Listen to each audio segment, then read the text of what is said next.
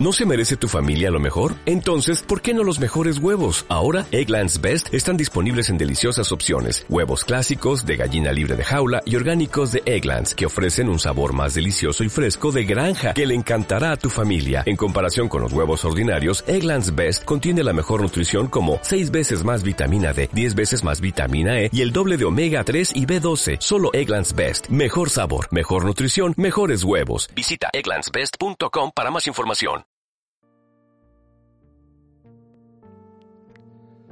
Saludos, soy Alfonso Salvador para 1959 Radio TV. Presentamos Historia de la Literatura, episodio número 24. La prosa del siglo XV.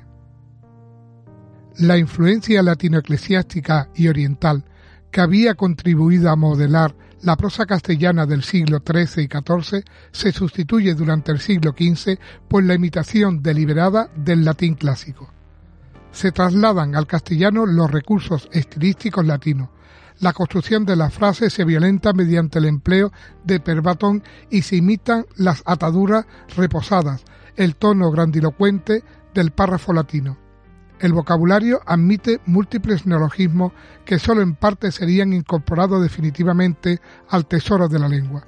El resultado sería una lengua artificiosa, oscura a veces y afectadamente pulido prosa didáctica de Villena. Enrique de Villena, 1384-1434. Vivió primero en Castilla y después en Aragón, protegido por Enrique III y Fernando de Antequera. Personaje curioso y pintoresco, fue uno de los hombres más doctos de su época. Escribió sobre muy diversas materias, empleando para ello una prosa latinizante. Entre sus obras se encuentran Un arte de trobar, interesante perspectiva trovadoresca en que describe los juegos florales que él presidió algunas veces, el arte de sisoria o de cortar con el cuchillo, libro de cocina, el más antiguo de Europa, y Los doce trabajos de Hércules, obra de carácter mitológico y simbólico con aplicaciones morales. Don Enrique de Villena empleó los últimos años de su corta vida en el estudio de las letras, alquimia y astrología, ocupación que le dio durante mucho tiempo fama de brujo y mago, aunque realmente solo fue un sabio, preocupado por la ciencia. Tradujo parte de la Eneida y la Divina Comedia. El arcipreste de Talavera, Alfonso Martínez de Toledo, 1398-1470. Fue capellán de Juan II y arcipreste de Talavera. Su obra más importante es El Corbacho y Reprobación del Amor Mundano que él quiso designar simplemente con el título de Libro del Arcipreste, sin bautismo sea por nombre llamado Arcipreste de Talavera, donde quiera que fuese levado. El libro consta de cuatro partes. La primera es un sermón contra la livianidad. La segunda, que es la más interesante, trata de las malas artes de las mujeres, y las dos restantes se refieren a las compliciones de los hombres y su disposición para amar y ser amado. La obra es un ejemplo de la literatura misógina o antifeminista que abundó en el siglo XV. Como todo, el arcipreste no se propone en ella precisamente fines moralizadores, dado el matiz de sátira más bien amable y despreocupada con que envuelve su pintoresco ataque.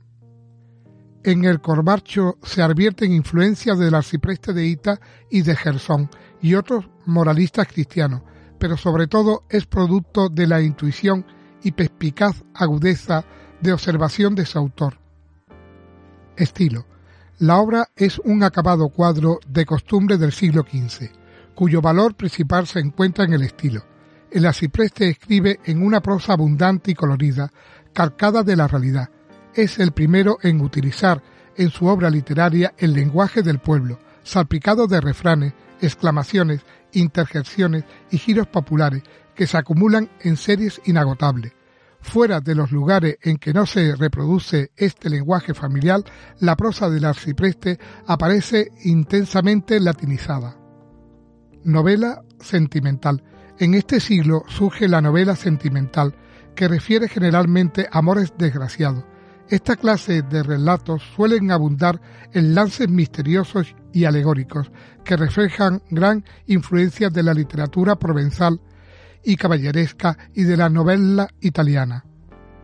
La obra más representativa del género es la titulada Cárcel de Amor, 1492, debida a Diego de San Pedro. En ella el protagonista, Leriano, contrariado en sus amores, se deja morir de hambre.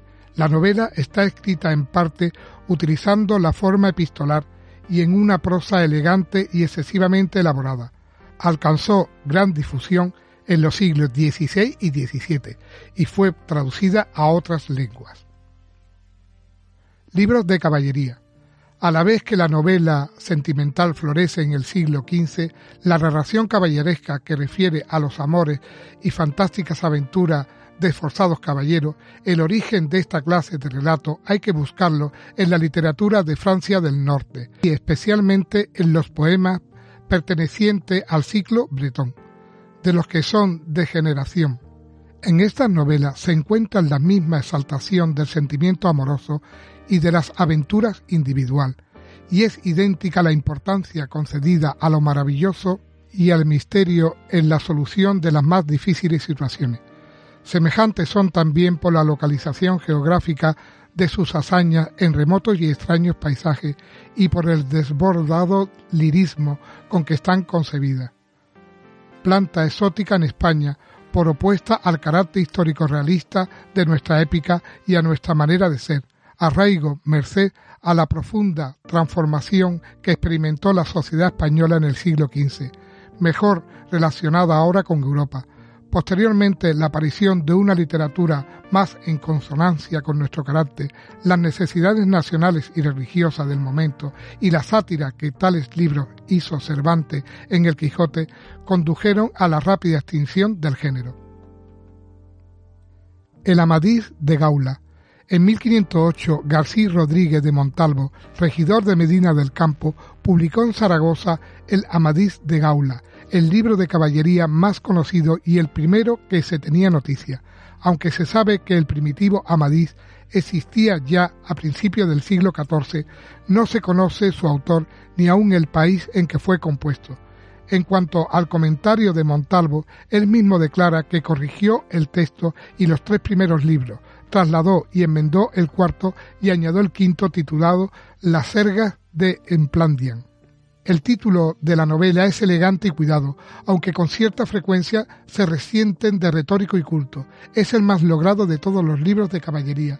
El Amadís es el libro de caballería más famoso de la literatura española y extranjera. En España fue el libro más leído durante la primera mitad del siglo XVI. No es raro que entre sus lectores se encuentre San Ignacio, Santa Teresa, Juan de Valdés y Carlos V. El éxito de la obra originó además larga serie de continuaciones e imitaciones. Gozaron de gran aceptación la familia de los Amadises y la de los Palmerines. Entre los continuadores de Amadís se encuentra Feliciano de Silva, autor de Amadís de Grecia y Don Florices de Niquea. El primero de los palmerines fue Palmerín de Oliva, anónimo. Es notable dentro de la serie. Palmerín de Inglaterra, traducida al portugués. Prosa histórica. La historia en el siglo XV tiene dos manifestaciones, una que continúa la forma tradicional de las crónicas medievales y otra que sigue las nuevas corrientes renacentistas inauguradas por el canciller Lope de Ayala. Influenciada por los historiadores clásicos, abundan las semblanzas o retratos de contemporáneos, breves y expresivos, y escritos en elegante estilo.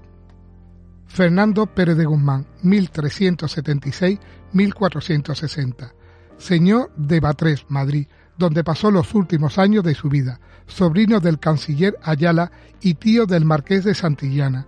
Llevó una vida activa de guerrero, diplomático y escritor. Se distinguió en la poesía didáctica y moralizadora, tendencia muy en boga durante un siglo.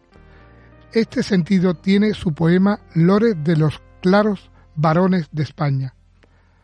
Más interés ofrece como prosista e historiador su mar de historia, dividido en tres partes, en una serie de biografías breves.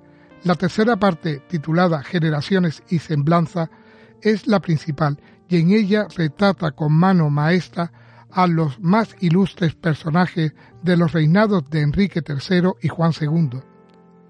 Pérez de Guzmán sabe elegir con agudeza psicológica los rasgos esenciales de la personalidad de cada biografiado y presentarlo en una prosa concisa, austera y expresiva. Hernando del Purgar, 1436-1493, fue secretario de Enrique IV y de los Reyes Católicos, cuya crónica compuso, aunque incompleta, pues sólo abarca hasta 1490. Su obra más importante es la colección de 24 retratos de nobles personajes de las cortes de Juan II y Enrique IV, que tituló Claros varones de Castilla.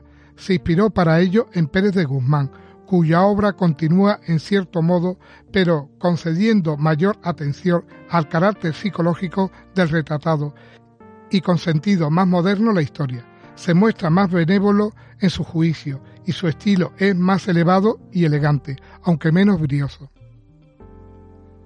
Muchas gracias a todos por haberme escuchado y espero que os haya gustado.